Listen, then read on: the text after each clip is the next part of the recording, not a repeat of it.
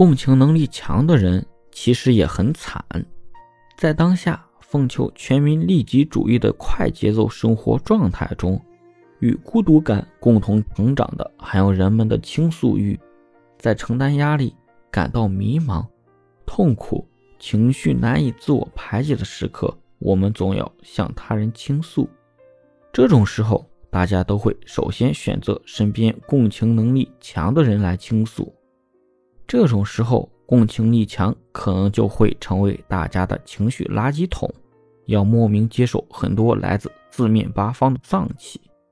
其实，这对自己的情绪而言，并不算是一件好事。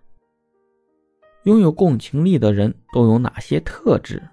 一、倾听；二、不轻易否定、轻视对方的情绪垃圾；三、能够设身处地的理解对方当下的状态；四、给出有效建议。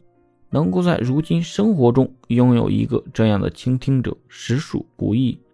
愿意成为倾听者的人，更是值得赞颂。